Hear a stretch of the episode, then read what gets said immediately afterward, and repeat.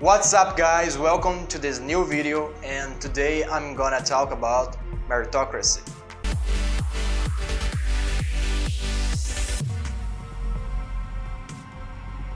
So, meritocracy has a lot of different meanings, but the meaning that I'm going to brought to this discussion here it's the meaning what you can achieve through your effort. So this is the definition of meritocracy that I'm going to discuss here. So, is there meritocracy in the society? Well, my humble opinion is it's that there is none. And I'm going to explain why. Uh, actually, my opinion is that sometimes do exist, but sometimes don't. And I'm going to explain right now why I think like this. So, let's say there are two men, same age, uh, and and they work in the same same place. But one of these men, he comes from a poor family, and the other comes from a rich family. The poor guy, in order to, to go to his job, must take two buses, he must wake up two hours earlier than the other one to go to work. And the other one, he wakes up two, two hours later than the, than, the, than the poor man and he goes to the job by car uh, in a comfortable way.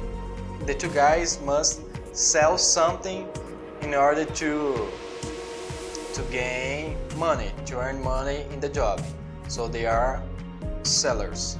But the rich one had two hours more of sleep than the poor man. Therefore, the rich man has a lot of has more energy to work than the other man. Well, okay, the poor guy, in order to go back to home uh, in the end of the day, he must leave. He must leave his job one hour earlier because there is no bus for him to go home after that hour.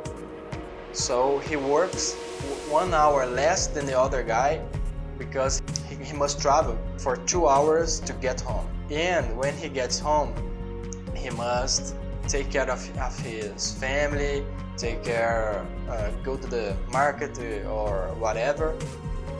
And the other, the, the rich guy doesn't.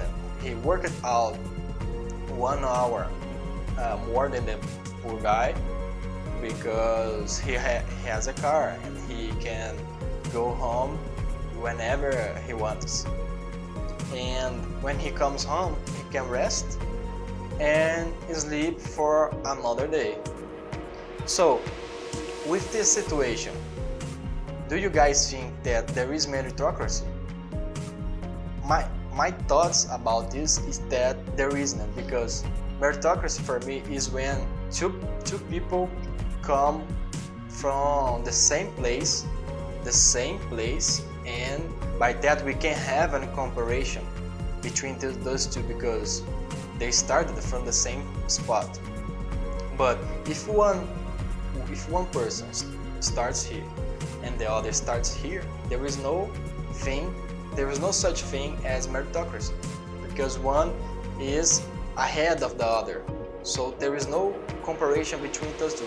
Of course there are the exceptions where this guy here can suppress the, the other because he works more, he puts on the work and the, the other not don't. But this is discussion is about meritocracy. And for me, there is no such such thing as meritocracy when the individuals involved don't come from the same place, the same spot, the same level. So this is my thoughts about meritocracy. Of course, this is not an excuse to not work or whatever, but you must put inside your head that there is someone that is ahead of you because he this this person came from from from a different family a family who has uh, better resources and your family don't. So, in order to achieve that same level of success that the other person has, you must work harder than that one person because she's already there. Um, so that's it, guys. Uh, I hope you guys enjoy it. I hope that this this does not this does not bring uh, happiness for you in uh, some way. These are my, my thoughts, and I hope in some way this can help you uh, to understand your own thoughts or to be better in life or whatever. I don't know. So stay tuned for the next videos and see ya.